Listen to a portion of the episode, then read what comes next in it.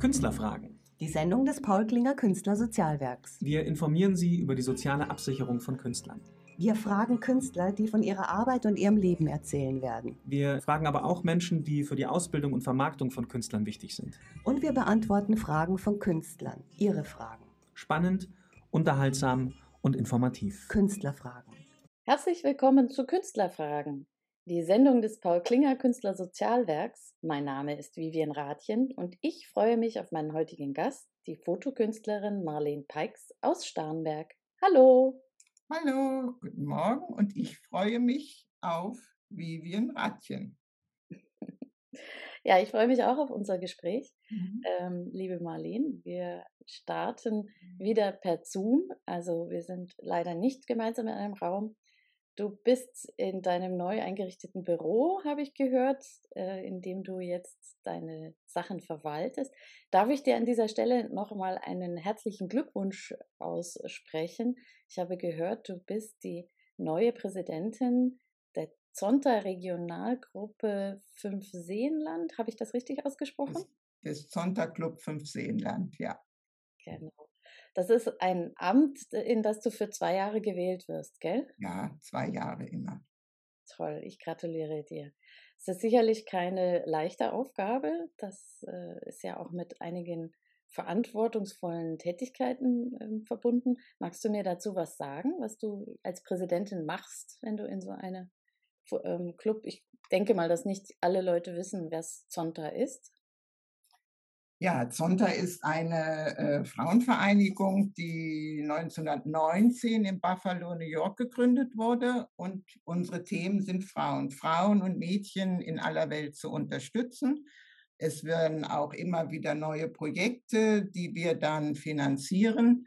Und es ist ein Zusammenschluss von berufstätigen Frauen, die wieder anderen Frauen helfen möchte. Das ist so die ganz einfache Zusammenfassung. Und wichtig ist Zonta International ist zum Beispiel überparteilich, überprofessionell und weltanschaulich neutral. Und es sind eben alles Frauen, die andere Frauen unterstützen. Zum Beispiel der Zonta Club 5 Seenland unterstützt Frauen helfen Frauen, also über Spenden. Äh, Mutter-Kind äh, in Gilching und auch in der Lebenshilfe Frauen, die äh, alleinstehende Frauen, die sich keinen Urlaub leisten können mit ihren Kindern und in dem Fall Behind mit Kindern mit Behinderung. Und da finanzieren wir dann einen Urlaub. Also es geht immer darum, andere, denen es nicht so gut geht, zu unterstützen. Dann gibt es international natürlich die größeren Projekte, die Kinderehen, dann Ausbildung zum Beispiel in Madagaskar. Das ändert sich auch immer wieder, weil in jedem neuen Biennium, und zwar, das war jetzt 2022, jetzt kommt 2024 und die Wahlen stehen an und die Änderungen. Und da wird immer wieder entschieden, welche Projekte, welche Frauen in welchem Land auf der Welt haben es jetzt gerade dringend nötig oder wo können wir Schulausbildung oder Krankenhäuser unterstützen. Aber es geht immer um Frauen und Mädchen. Im Moment geht es auch um die Ukraine, weil da ja hauptsächlich Frauen und Kinder Unterstützung brauchen. Und da wird unterstützt zum Beispiel vom Distrikt die Sonntagclubs in der Ukraine. Und da gibt es drei. Darf ich nochmal fragen, weil das ist auch bestimmt nicht allen Leuten klar. Du hast jetzt Club äh, erwähnt, aber auch District und. Ja, pass auf, die, der, der, der Club ist, sagen wir mal, die unterste Schiene. Dann kommen die Areas und wenn mehrere Areas sind Distrikte, Mhm. Und dann kommt Sonntag international in den USA natürlich. Und wir haben noch hier in Deutschland eine Ausnahme, damit wir in den Deutschen Frauenrat kommen konnten. Wir haben eine Zonta-Union. Die betrifft nur Deutschland. Und die Distrikte sind zum Beispiel länderübergreifend auch. Wie gesagt, Ukraine gehört dazu. Alles klar. Ja, also auf dieser Ebene treffen wir uns natürlich, weil das äh, Paul Klinger Künstlersozialwerk ja auch eine soziale Organisation ist, die sich um, sage ich jetzt mal, sozial Schwächere kümmert. In dem Fall sind es die Künstler. Nicht alle Künstler sind schwach, um Gottes Willen. Aber ähm, es gibt Lebensphasen, in denen man definitiv als Künstler, äh, sag ich mal, bedrohter ist als in anderen Berufsbereichen. Und da mochte ich den Gedanken von Paul Klinger sehr gerne, dass er gesagt hat, ähm, wir müssen uns gegenseitig unterstützen. Ja, also denen, denen es gut geht, die gerade erfolgreich sind und ähm, gerade keine Probleme haben, denen, die können dann auch denen helfen, die nicht gerade so erfolgreich sind und gerade eben Schwierigkeiten haben. Und insofern ist dieser Verein gegründet worden mit dem Gedanken, dass man als Künstler, Künstler hilft. Und wir machen das jetzt auch schon eine ganze Weile erfolgreich, über 45 Jahre. Also noch nicht so lange wie Zonta, aber auch schon eine kleine Weile. Und äh, wir, wir haben verschiedene Sparten, die wir zusammengefasst haben. Also es gibt nicht nur die bildenden Künstler, die jetzt zum Beispiel dich betreffen würden, weil du bist ja nicht nur die Präsidentin vom Sonntagclub Fünf Seenland, sondern auch eine Fotokünstlerin. Da reden wir nachher dann nochmal drüber. Mhm. Ähm, wir haben auch die anderen Sparten bei uns drin, also alle Künstler aller Bereiche können sich an uns wenden und eben zum Beispiel fragen, wenn sie Fragen haben zur Künstlersozialkasse oder ich brauche ein Atelier oder ja, einfach die Probleme, die einem im Leben als Künstler begegnen, die beantworten wir gerne und sind das, machen das auch ehrenamtlich. Also wir sind ein ehrenamtlicher Verein. Genau. Und da treffen wir uns immer mit Sonntag auch, weil ihr macht das ja auch ehrenamtlich. Und ich wollte nochmal nachhaken. Also deine Aufgabe als Präsidentin ist dann genau was? Ja, wir äh, organisieren, ähm, also wir treffen, fangen wir so an, wir treffen uns natürlich einmal im Monat. Und äh, da gibt es Vorträge oder wir besprechen unsere Internas oder was wir in Zukunft machen wollen. Also die Organisation und dann natürlich auch die Organisation über die Spenden, über Benefizveranstaltungen über die wir dann wieder äh, die Spendengelder einnehmen können, die wir dann weitergeben. Ja. Und natürlich auch zu einer gehört natürlich auch die Mitglieder, dass man auch da den guten Kontakt untereinander hat und schaut. Auch, auch da gibt es mal jemand, der krank ist und, und also auch intern kümmern wir uns und das gehört auch mit. Also sagen wir mal so, vielleicht auch zu meiner Präsidentschaft, aber ich glaube, das war immer so und wird auch so bleiben.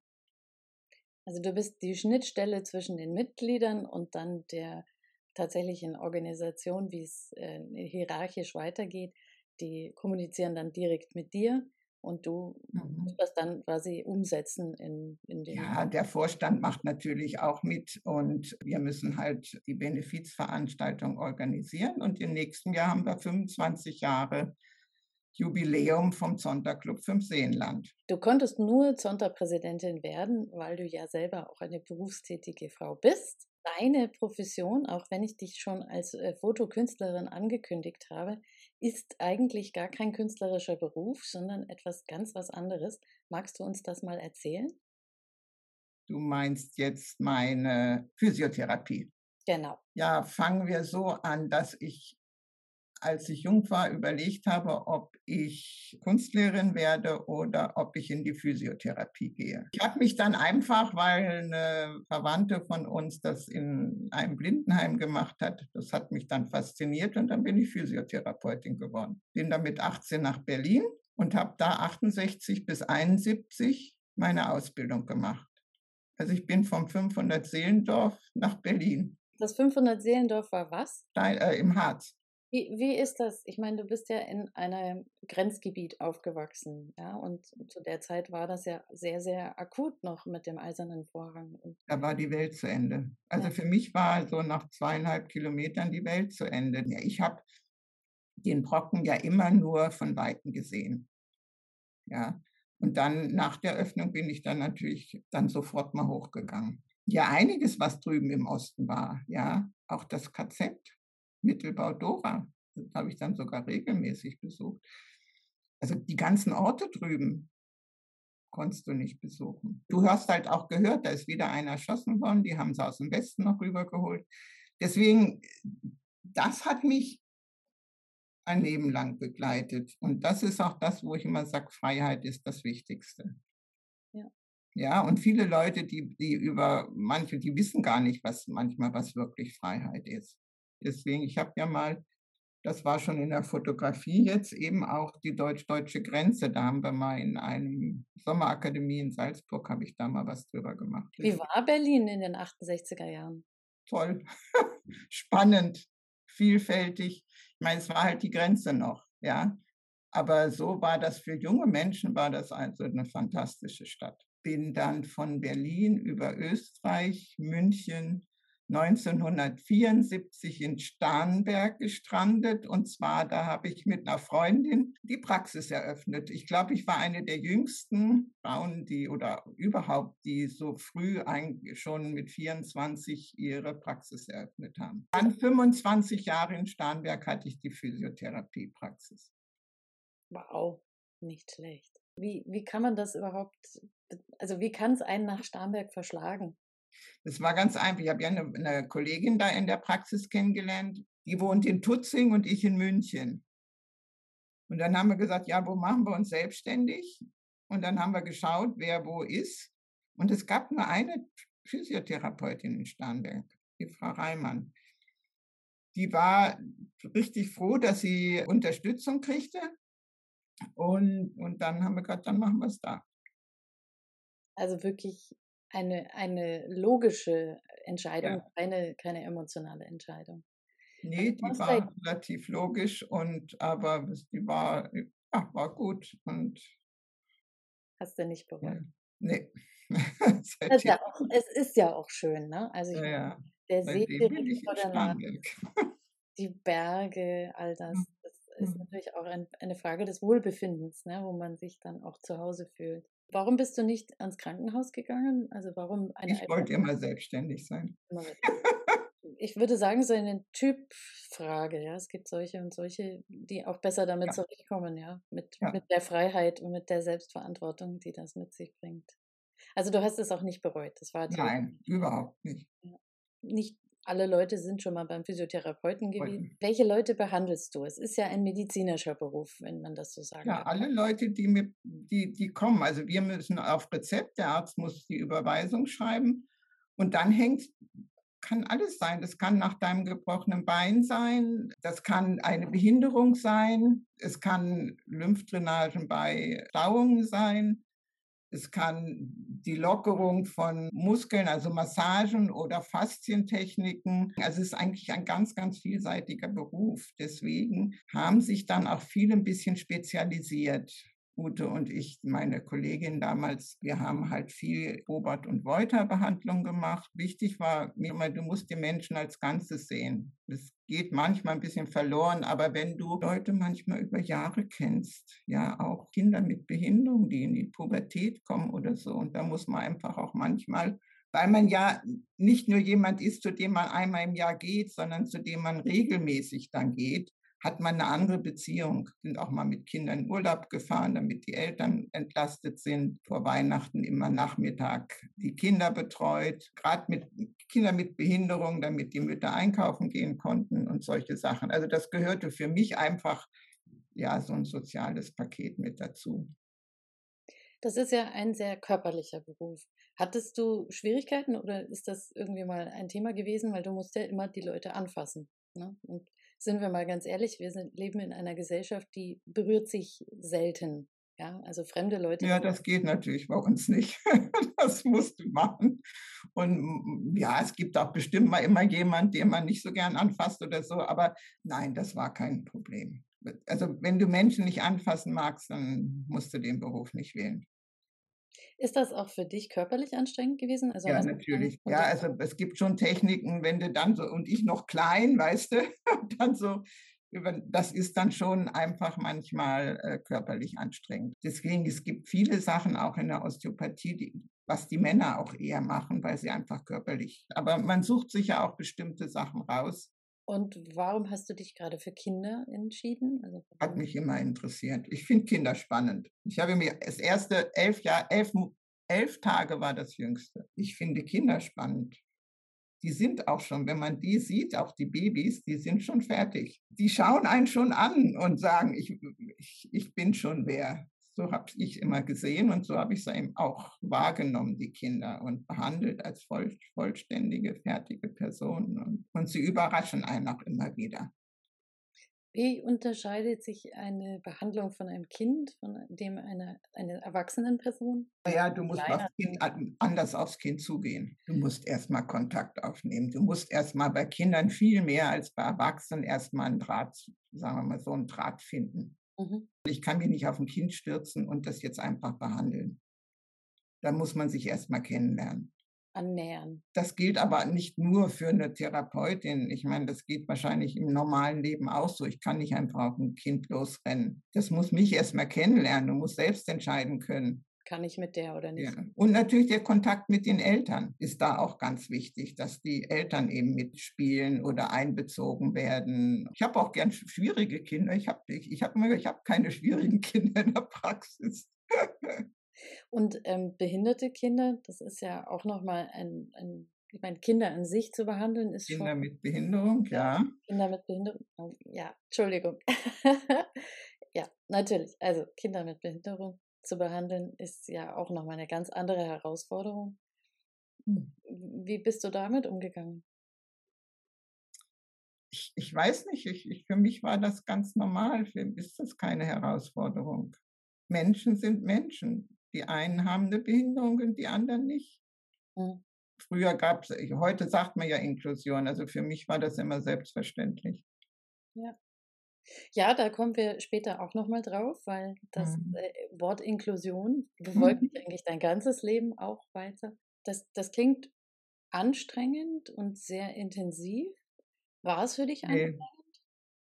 Also ich finde immer, was man freiwillig und gern macht, ist nicht anstrengend. Kann man da dann auch abschalten? Da haben wir uns auch in der Praxis immer unterhalten. Da muss in dem Beruf auch, man muss abschalten können. Man kann nicht alles mit nach Hause nehmen, nicht mitleiden, mitfühlen. Ja, also ich, ich, ich kann das Leid der anderen ja nicht alles auf mich laden, aber dem an, den anderen helfen, unterstützen, das ist was anderes. Und zuhören, das kann ich. Also, wenn du mir das so erzählst, das ist ein Beruf, der dir sehr viel Menschenkenntnis abverlangt, weil mhm. gerade wenn es keine Schema mhm. gibt oder auch nichts, wo du dich dran festhalten kannst, weil du mhm. ja jeden insofern immer ein neues Blatt schreibst, äh, wo hast du. Das bleibt aber ich, heute noch. Ich sehe manchmal, wo ich, nein, der hat aber auch oder die irgendwas an der Hüfte oder so. Oder das Gangbild stimmt nicht. Und die manchmal sagen, wieso? Geht doch normal. Nee, sag ich, geht nicht normal. Weißt du, das sind so Dinge, das Beobachten von Menschen. Ja, nicht nur in der Motorik, ja auch manchmal in, also das haben wir, habe ich natürlich ganz viel bei den kleinen Kindern, dass du immer schauen musst, wenn du Techniken machst, wie schauen sie jetzt? Ja, weil manchmal Kinder auch nicht gleich sagen, wenn ihnen was unangenehm ist. Ja, also du musst da auch genau darauf achten, was machen sie für ein Gesicht und oder ist es nur ein Spiel? Dein, dein Tipp wäre dann sozusagen für ein, eine ausgewogene Beweglichkeit und Körper-Geist-Harmonie Bewegung. Ja, ja das wäre das Ideal. Reicht schon, spazieren zu gehen, sozusagen. Ja, ja, man sollte ja mehr spazieren gehen oder rausgehen. Oder ich habe auch immer zu meinen Patienten gesagt, machen Sie den Sport, der Ihnen Spaß macht, weil sonst wird es eine Qual. Also ich hasse Joggen. Es äh, hat, hat mir nie Spaß gemacht. Walking, ja. Wandern, ja. Oder so. Aber jetzt dieses und deswegen, oder manche habe ich gesagt, wenn die tanzen gern, sollen sie tanzen gehen. Wenn es Spaß macht, dann macht man es. Lass uns noch mal kurz nach Berlin gehen, weil dann neben deiner Ausbildung sind ja noch einige andere Sachen passiert in dieser sehr aufregenden Zeit äh, in ja, ja. Berlin. Ich glaube, mich richtig zu erinnern, dass du in der Zeit deinen Mann auch kennengelernt hast, gell? Nein. Nein? Also erstmal meinen Mann habe ich 1976 beim Unterzeichnen eines Mietvertrages kennengelernt. Der hat den Vermieter vertreten. Und okay. da war dann, da habe ich zuerst privat gewohnt in den Räumen und nachher war die Praxis rein. Ich bin auch schon immer verreist, auch vorher schon. Und durch meinen Mann, er ist Bahnfreak. Und sein Freund hatte eine Reiseunternehmen in Frankfurt und da hat er schon immer Reiseleitung in seinem Urlaub gemacht. Und ich dann halt mitgefahren. Und wir haben immer mal Reisen alleine, aber auch ganz viele Reisen mit Gruppen oder mit Reiseinteressierten gemacht dadurch sind wir auch ab 81 China, ganz viel in China unterwegs gewesen. deswegen kenne ich China oder ich kenne auch Menschen. Wir haben auch Freunde in China und das ist da eine andere Verbindung, als wenn man nur so über China redet. Also, Aber Tibet bin ich angekommen, gesagt, hier bin ich her, hier bin ich zu Hause. Also mit Seele zu Hause. Mit Seele zu Hause, genau. Wann, wann tauchte denn Tibet in deinem Leben auf? Wann war denn deine erste Reise? Oder 1994. Ach, doch so spät. Okay. Ich hätte jetzt gedacht früher. Ich weiß gar nicht, ob man nach Tibet so früh, ich weiß gar nicht, wann man da richtig rein konnte. Also 94 war es eine der lockersten Zeiten dort hoch. Und da sind wir mit einem anderen befreundeten Ehepaar hoch. Aber also wenn du von Reisen redest, dann ist es nicht Pauschaltourismus. Deine Reisen sind schon abenteuerlicher, wenn ich das so gesehen habe. Ja, wir haben ja auch Dinge ausprobiert, die vielleicht nachher gar nicht mehr gingen. Ich bin ja Tibet zum Beispiel von allen Ecken hoch. Mit dem offiziellen Bus 2004, also 94 und mit dem Flugzeug, mit der Bahn mit dem Auto von Chengdu hoch, also alle Richtungen, einmal von Lhasa bis Kashgar, also den ganzen Himalaya durchgefahren. Und ja, da hat man die unterschiedlichen Menschen, Pilger und auch Mitreisende. Also dich hat dann an den Reisen und vor allen Dingen an den fremden Ländern nicht so sehr das Land als solches interessiert. Also du bist nicht nur keine Ahnung, in die Menschen, Menschen ja. und die Menschen ging es dir. Auch da wieder so. Auch das, das Land natürlich immer, auch die Kultur, ja. ja. Aber ich fand immer auch die Menschen so faszinierend, wie sie agiert haben oder zur Beobachtung. Manchmal hast du das, die Offenheit, manchmal hast du Angst gemerkt, weil man was nicht durfte ähm, oder die nicht durften und ähm, wie die Menschen einfach ganz unterschiedlich, ja. So unterschiedlich und doch so gleich sind, weil Menschen. Ja, ja, ja weil es Menschen sind, ja. Oder so unterschiedlich, wie sie in ihren unterschiedlichen Situationen leben. Ich meine, in Tibet musst du dich halt an die Höhe gewöhnen. Das war aber kein Problem. So, das kannst du nicht sagen. Jeder merkt die Höhe. Mhm. Ja, also ich habe so relativ gut vertragen immer. Aber wenn du auf eine bestimmte Höhe kommst, merkst du die. Also da kommst du nicht aus. Also auf 4500 Meter haben wir alle die Höhe gemerkt. Die einen aber mehr und die anderen weniger. Ja, und wenn du dich langsam wie die Bergsteiger akklimatisierst und vorher schon eine Weile in, in, in Lhasa warst oder so auf 3,5, dann kannst du das schon eher. Aber auf dem Mount Everest warst du nicht. Nein, das bist du auch nicht. Ein, nein, da müsste ich richtig Bergsteiger sein. Also den Dreck, wenn du das mal im Film siehst, wie die da hochgehen und allen Dreck liegen lassen. Also der eine Freund vom Heinz, der war ja der Reiseunternehmer in Frankfurt, die sind oft, die sind hinterher, haben die Touren gemacht, nicht ganz hoch natürlich, aber haben den Müll wieder runtergeschleppt. Okay, bravo. Die Leute wären ja das wie so, so eine, ein, einer nach dem anderen und hochgetragen und nur, dass sie da hinkommen. Das ist doch bescheuert. Ganz ja. Ehrlich. Nein, also wir, das haben wir nicht gemacht. Wir haben ihn von Weitem gesehen natürlich. Und das Beste war, wir haben den Kailash gesehen.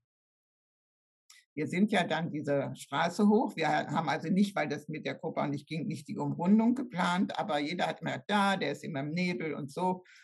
Und ich weiß noch, wir standen da, das war so, nee, das sind über keine Hotels, Hütten. Und dann sagte der Guide, ja, wir, wir, essen, jetzt ist Essen und da und da. Und ich schaue so nach hinten und habe dann nur zu dem gesagt, nee, wir gehen jetzt nirgends essen. Wir rufen alle zusammen, wir sehen den Kailash gerade. Und damit alle in die Jeeps und dann konnte man hintenrum noch fahren, wo, wo man ihn noch besser sah. Das auch, also wenn jemand nur zwei Tage da ist, das ist ein Geschenk. Ist er den nicht immer, ja, war wirklich ein Geschenk. Und äh, Jetzt ist das, die Straße ist jetzt so ausgebaut, sagen die anderen, dass du da viel schneller, wir sind ja noch, da wurde noch gesprengt an manchen Stellen, da mussten wir morgens um sechs schon noch losfahren, damit die Sprengung danach war, das, sonst wären wir nicht mehr durchgekommen. Und ja, haben auch ganz einfach übernachtet nachher. So kam wir in so einer Militärstation, weil da gab es sonst nichts anderes haben wir den 60. Geburtstag eines, eines Touristen gefeiert, also eines Bekannten. Und die haben auch gesungen, alle. Auf Deutsch gesungen. Happy Birthday auf Chinesisch haben die gesungen. Chinesisch. Ja. Ja, Äh, Du führst ein sehr bewegtes Leben. ja von Japan, Südamerika, China, Kasachstan. Wir sind mit dem Zug von München nach Kasachstan gefahren schon. Da gab es in Berlin einen Kurswagen. Jetzt geht der, glaube ich, nicht mehr. Also dich hat dann an den Reisen und vor allen Dingen an den fremden Ländern nicht so sehr das Land als solches interessiert. Also du bist nicht nur, keine Ahnung, in die Menschen, hineingegangen, sondern Menschen, ja. und die Menschen ging es dir. Auch da wieder Auch sozusagen. das, das Land natürlich immer, auch die Kultur.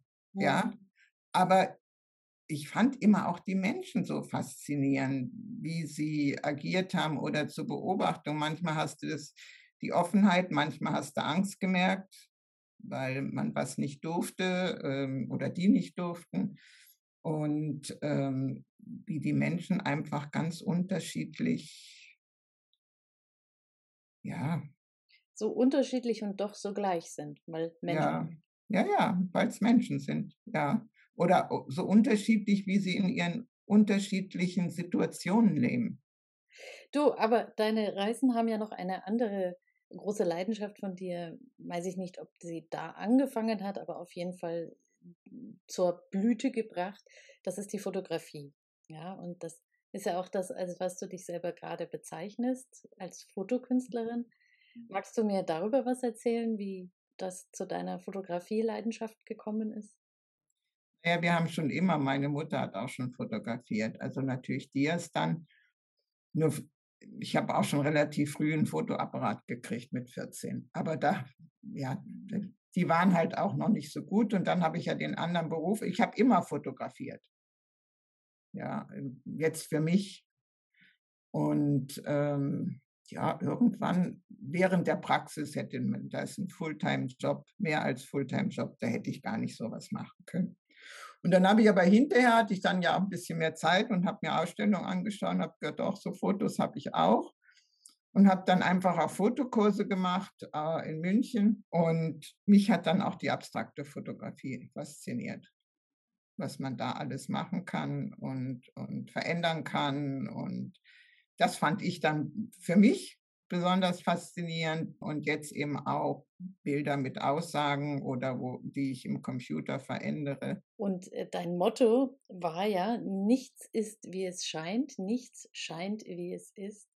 Magst du mir zu diesem Motto nochmal was erzählen? Wie bist du da überhaupt drauf gekommen, auf dieses Motto? Ja, eigentlich wegen auch, eben, weil du kannst ja in der Fotografie auch mit Bewegung oder so vieles machen. Heute weißt du schon gar nicht mehr, was stimmt jetzt, was ist da jetzt hineininterpretiert worden äh, oder was ist da für ein Bild noch hineinkopiert worden. Also das ist, manche Bilder denkst aha, das ist so eins zu eins aufgenommen, aber das stimmt überhaupt nicht.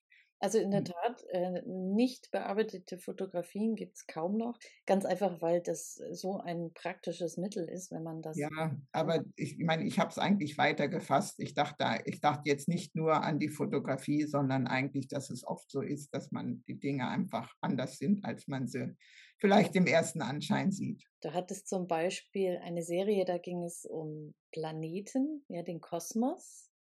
Und der Ursprung dieser Sachen, die aussahen wie, als ob du gerade ins Weltall geflogen wärst, dort die Planeten und ihre ganzen Farbspiele dort fotografiert hast, waren ganz banale Sachen. Ja, da musste ich schon viel mit, mit, mit Licht, mit Taschenlampen, was weiß ich, alles irgendwie hin drapiert. Und das stand, durfte dann auch stehen und konnte dann am nächsten Tag weitermachen.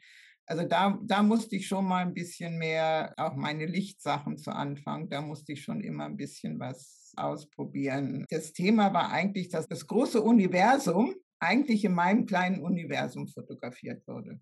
Ja. Du bist ja auch sehr erfolgreich, soweit ich das gesehen habe. Du bist, machst Ausstellungen, ja, du nimmst an Messen teil. Du hast auch schon Preise bekommen. Welche Preise hast du denn schon bekommen? Für deine Fotografie, meine ich. Ja, einmal habe ich den in der Zeitschrift Fotografie den zweiten Preis für das Thema Blau bekommen. Mhm. Dann war ich beim Porträt mit drin in dem Trierenberg Super Circuit. Mhm. Den gibt es jetzt ab dieses Jahr nicht mehr. Da bin ich dann auch in den großen Katalog gekommen. Dann habe ich eine Ausstellung in New York gewonnen. Dann war ich der größten Foto, damals größten Fotoausstellung in China, in Pinhao. 2011 schon. Also nochmal kurz zusammenfassend. Es gibt also zwei Richtungen bei dir. Das eine ist deine eigene Fotografie, die mhm. aus dem, wie soll ich sagen, aus deinem Leben heraus, hat auch vielleicht von der Reisefotografie viel profitiert. Du hast viel während deiner Reisen die Menschen, denen du begegnet bist, fotografiert. Mhm. Und, ähm, daraus hat sich eine Art experimentelle Fotografie entwickelt. Also du hast die, du interessierst dich immer für neue Techniken, die du dir dann auch immer in Kursen und so weiter aneignest. Also du bist nicht ausgebildete Fotografin insofern, dass du hast keine richtige Ausbildungslehre hinter dir. Aber über die Jahre hinweg, ne, wenn man sich interessiert, da kann man sich schon einiges an Wissen aneignen. Und für dich spielt für deine persönliche Fotografie gerade die digitale Fotografie eine Rolle. Also du experimentierst gerne, verfremdest gerne. Genau, und dann gab es diese Kulturtage 2009, mhm. die zu dieser, ja, zu der Auseinandersetzung zwischen ähm, Menschen, die mit Behinderung und Menschen ohne Behinderung, die beide aber fotobegeistert sind. Also ihre Fotobegeisterung war mhm. das verbindende Glied, was dann zur Gründung ein Jahr später deines Fotoclubs, die Fotowilden, führte. Mhm. Mhm. Und, und wie kann man sich das vorstellen? Also die, ähm, Ihr trefft euch einmal im Monat oder wie? Wir treffen uns einmal im Monat. Jetzt durch die letzten zwei Jahre haben wir sehr viel mehr Bilderbesprechungen gemacht, natürlich, weil das meiste online war. Es ist auch so, dass man auch ein Thema, dass jemand sagt, Mensch, das habe ich zum Beispiel noch nicht gemacht und wer mitziehen oder irgendwelche Techniken, dass man dann einfach sagt, die, die es kennen oder schon mal gemacht haben, dass man es dann den anderen erklärt, weil wir ja auch ganz unterschiedlich im Können sind. Ja, also es geht nicht darum, dass jeder perfekt ist, sondern dass, dass auch die mitgenommen werden, die nicht so perfekt sind. Und dass man eben da lernt, der Spaß an der Fotografie ist halt wichtig. Wir machen Ausstellungen zusammen, Workshops zusammen oder wenn jemand Unterstützung braucht oder so. Am Anfang hatten wir eben auch noch körperbehinderte Menschen dabei, mit, mit, weil leider ist die Freundin gestorben und die andere kann es technisch nicht mehr. Es ist manchmal so, wenn du dann zu sehr einen Tremor hast, geht es mit der Fotografie nicht mehr. Ja, aber wir hatten auch jemanden im Rollstuhl. Also wir stellen uns immer auf die ein und auf das Handicap, was da ist und schauen halt, wie können wir da trotzdem fotografieren, was kann man machen. Das ist ja auch das Schöne, ne? dass eigentlich Fotografieren nicht etwas ist, was speziell einen, sage ich mal, nicht behinderten, also Menschen ohne Behinderung benötigt. Und das zeigst du ja immer wieder, dass auch Leute, die eben ein Handicap haben, auch eine Freude an Fotografieren haben können. Mhm, Sie mhm. brauchen halt vielleicht an bestimmten Stellen Unterstützung, aber das ändert nichts an der Qualität der Fotografie, die hinterher rauskommt. Das hat mich immer so erstaunt, dass hinterher bei der Ausstellung man gar nicht genau sehen konnte, welches jetzt die Mitglieder mit Handicap und welches die ohne waren. Das also ist ja das Wichtige. Und das wollte ich auch nie. Ich habe gerade, wir sind ein, die sind auch voll Mitglieder. Ja, also da ist alles gleich. Wir suchen dann gemeinsam äh, vorher von allen, also jeder äh, kann dann Bilder zeigen und dann besprechen wir die auch vorher und sagen, das wäre besser oder das, ja. Und ähm, wenn was technisch gemacht werden muss, dann kann ich das auch mal machen bei, bei jetzt wenn jemand von den Menschen mit Behinderung jetzt nicht das Programm hat, um jetzt, wir haben jetzt quadratische Bilder genommen, dann habe ich das halt aufs Quadrat gemacht. Ja. Aber es ist immer die Absprache, dann hinterher nochmal zu zeigen, ist das okay. Ja. Ich fand es auch schön, dass du das nicht markiert hast. Also in der Ausstellung, wenn man dann in eine eurer Ausstellungen geht. Ja, um Gottes Willen, das machen wir gar nicht. ja, also es ist auch, es wird eigentlich nicht als etwas Besonderes gehandhabt, ja. Also das, die haben keine Sonderstellung und, und mhm. keine, ja, wie soll ich sagen, keinen Nachteil oder Vorteil insofern. Sondern sie Nein, sind wir, lernen ja auch gegenseitig. Der eine hat zum Beispiel einfach in die Thermoskanne fotografiert. Ist ein super Bild rausgekommen, hatten wir letztes Jahr in der Ausstellung. anders zu sehen, wie auch manchmal, ich hab, wir haben mal einen Kinderkurs gemacht, ne, auf, auf was für Ideen die kommen. Da können wir alle lernen. Genau, das, das finde ich eine schöne, schöne, etwas, das man vielleicht ein bisschen vergisst, weil man immer nur auf die Probleme so konzentriert ist. Ähm, also im Alltag, ja, mit welchen mhm. Problemen Leute konfrontiert sind, wenn sie ein Handicap haben. Aber dass die, die Freude und vor allem auch die Lebensqualität gerade durch solche äh, Begegnungen ja für alle gesteigert wird, ja. das, das vergisst man immer. Insofern ist es ja auch kein regulärer Fotoclub, ja, wie man so, es gibt ja sehr viele Fotoclubs, ja, Leute, die fotobegeistert sind und sich zusammenschließen, sondern euch ähm, geht es eben darum, diese Nische, die es gab, irgendwo auch ein bisschen zu füllen. Es hat sich automatisch durch, das, durch die Kulturtage dann ergeben und dadurch, dass ich ja meinen Beruf als Physiotherapeuten mhm. ganz viel mit Menschen mit Behinderung zusammengearbeitet habe, war das für mich eine ganz normale Geschichte. Also die Berührungsängste bei dir waren sowieso schon Nein, sehr niedrig ich. oder überhaupt nicht ja, da. Und sich kreativ ausdrücken ja. ist etwas universell Menschliches. Ja. ja. ja. Aber ihr hattet zum Beispiel ein Projekt, das war jetzt dann im Schlossgarten von. Das ist eine Ausstellung. Ja. Durftet ihr das ausstellen? Und zwar ging es da um äh, Lochkameras. Ja, also es war ein, eine Langzeitbelichtung. Das war vor zwei Jahren, ja. Magst du darüber noch mal was erzählen? Ja, das war jetzt einfach ein Projekt mit der Lochkamera. Also für die, die noch, die das jetzt nicht wissen, man belichtet eigentlich ein Fotopapier. Und wenn man das dann rausnimmt und in der, im Licht lässt, ist natürlich das Bild irgendwann weg. Das hat man früher festgestellt. Bei dem Verfahren, was wir da genommen haben, ist es so, dass man das Papier rausnimmt und gleich einscannt oder abfotografiert. Und dann kannst du es noch bearbeiten, wieder im Computer. Also es ist eine Mischung aus Analog und Computertechnik. Und diese Bilder habt ihr dann in den Schlossgarten gehängt? Ja, und da haben wir dann, äh, kam einer auf die Idee, dass man die jetzt dann durchsichtig druckst. Wenn du auf einer Folie ein Foto abdruckst, mhm. dann kommt das Weiß nicht mit dazu, weil das Weiß entsteht durchs weiße Papier. Und so ist das dann auch auf diesen Acrylplatten passiert. Da, wo eigentlich weiß wäre, war es durchsichtig. Und damit äh, entstand ein ganz spannender Effekt, dass man nämlich teilweise durchschauen konnte, der Schatten der Bäume und so weiter. Also das war auch ganz spannend. Also. Und in den Apfelbäumen im Schlossgarten. Ja, also die Stadt war einverstanden. Wir haben die auch mit Filz, extra Technik, dass wir die Äste nicht beschädigen und dann unten am Boden nochmal befestigt, dass die nicht durch die Gegend schlackern. Das, und das war damals und in diesem Jahr haben wir es anders gemacht. Da haben wir es doppelseitig auf jede Seite ein Foto drucken lassen und das dann auch wieder in die Bäume gehängt mit Drehschäkeln, dass die sich drehen können im Wind. Hm. Also mir gefiel vor allen Dingen der Zusammenhang zwischen wo, wo die Fotografie, wo das Motiv herkommt, weil das waren meistens mhm. ja Momente aus der Umgebung, aus der Landschaft. Und dann äh, habt ihr es der Landschaft wieder zurückgegeben, sozusagen. Ja. Genau, aber auf eine sehr künstlerisch veränderte Form.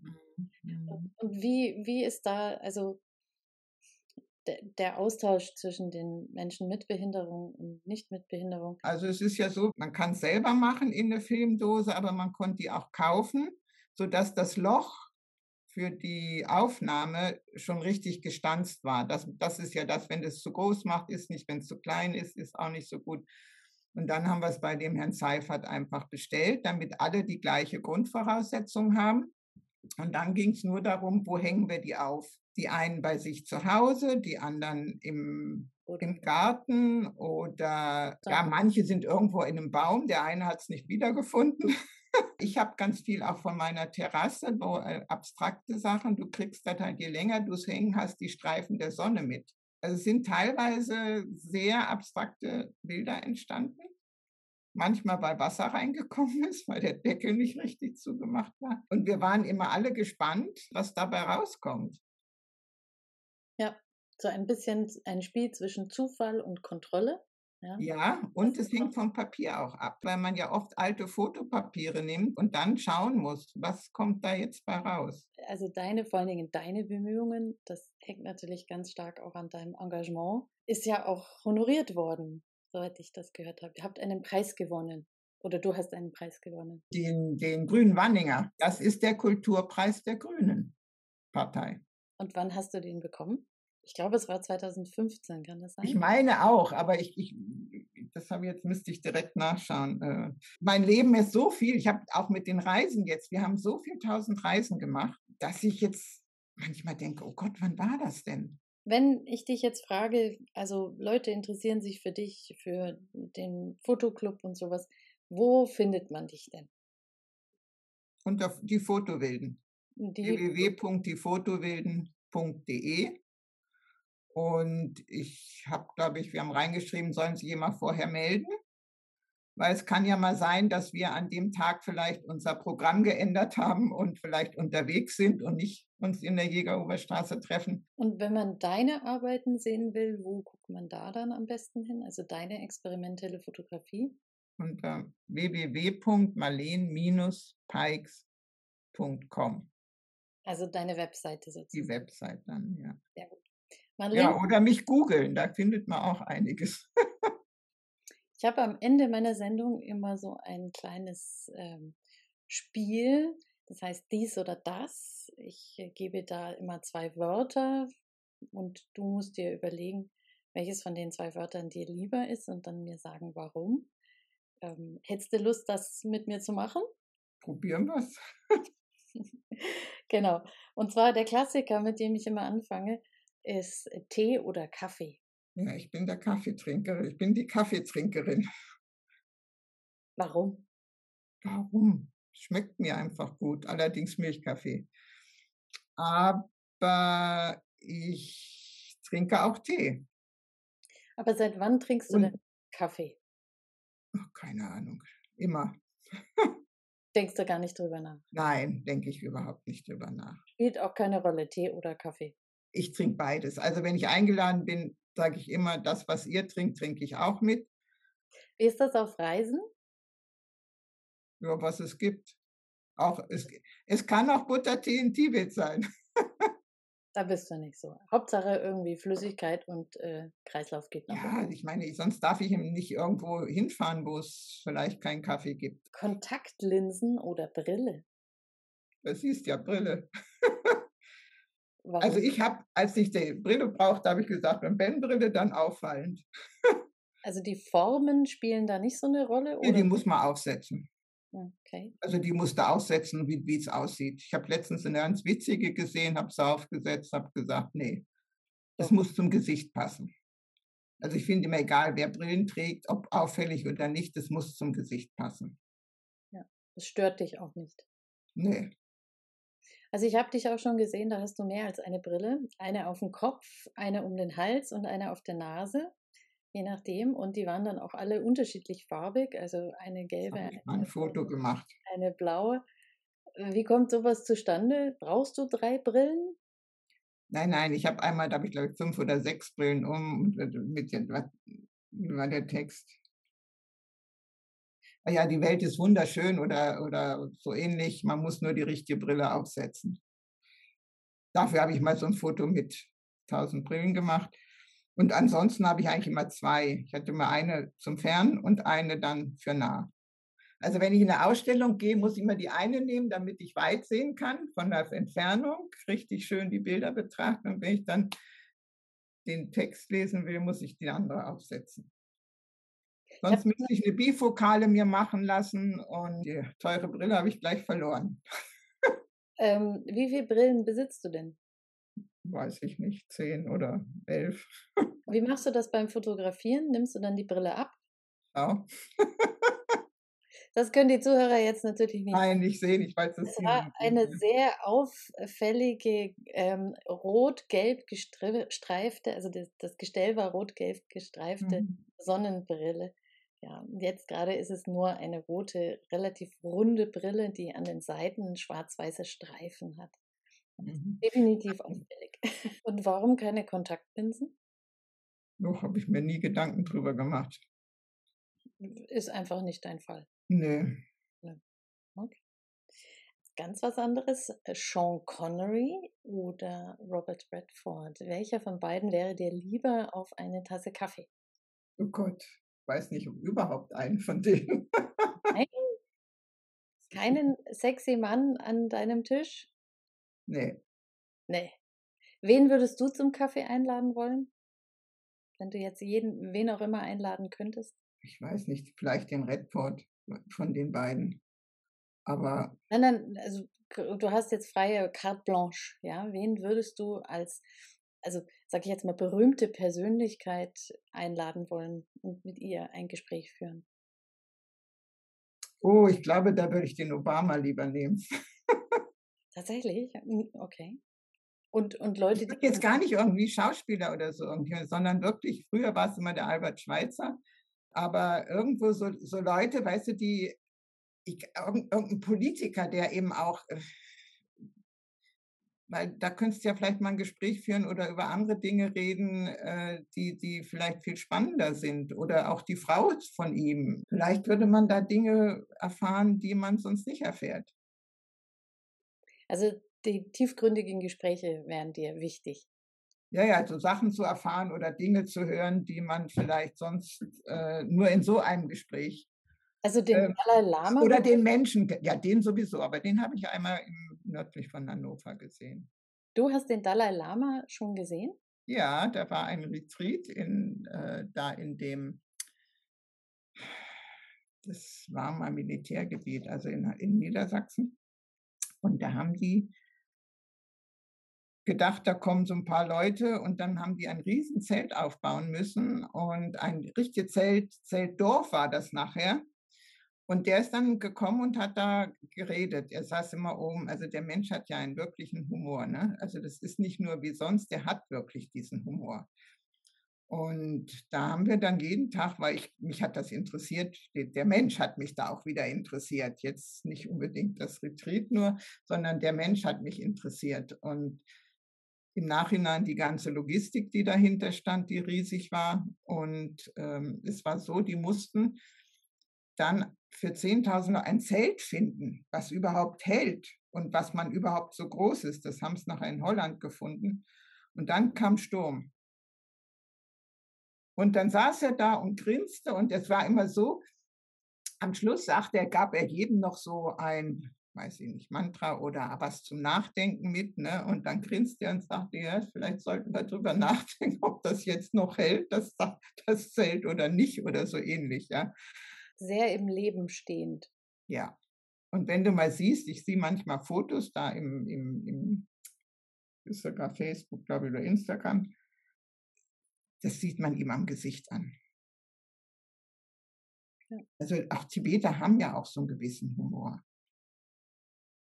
Ich weiß mir, wir haben mal die fotografiert, aber ich habe ja Leute immer nur, wenn ich gefragt habe, ne, ja, die haben freundlich genickt und dann waren junge Menschen, haben sie ihren Fotoapparat rausgezogen und haben es uns fotografiert.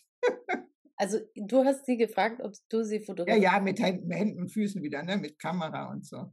Also das war dann schon eine spätere Tour. Am Anfang war das nicht so.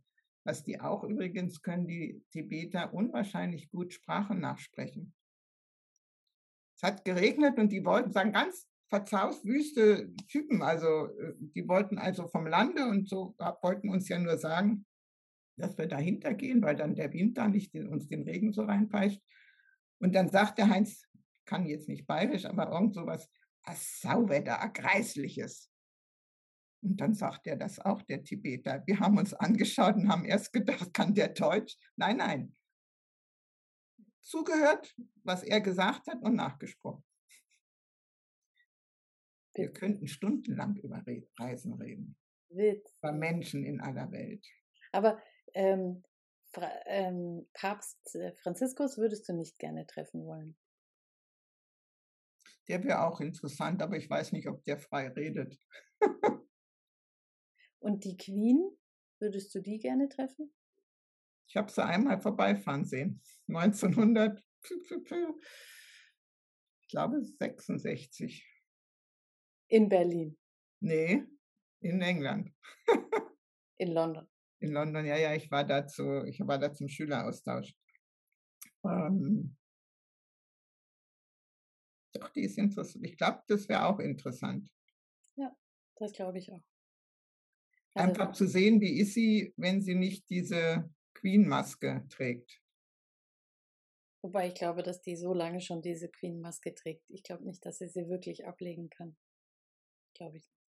Ich weiß nicht, ob die nicht im Privatleben doch noch eine andere Seite haben. Aber die ist natürlich immer Queen. Die wird nicht. Äh, die hört das nicht auf, wenn die Türen zu sind. Nein. Nein. Ja. Schon gar nicht mit Fremden. also gut, dann habe ich noch eine Frage.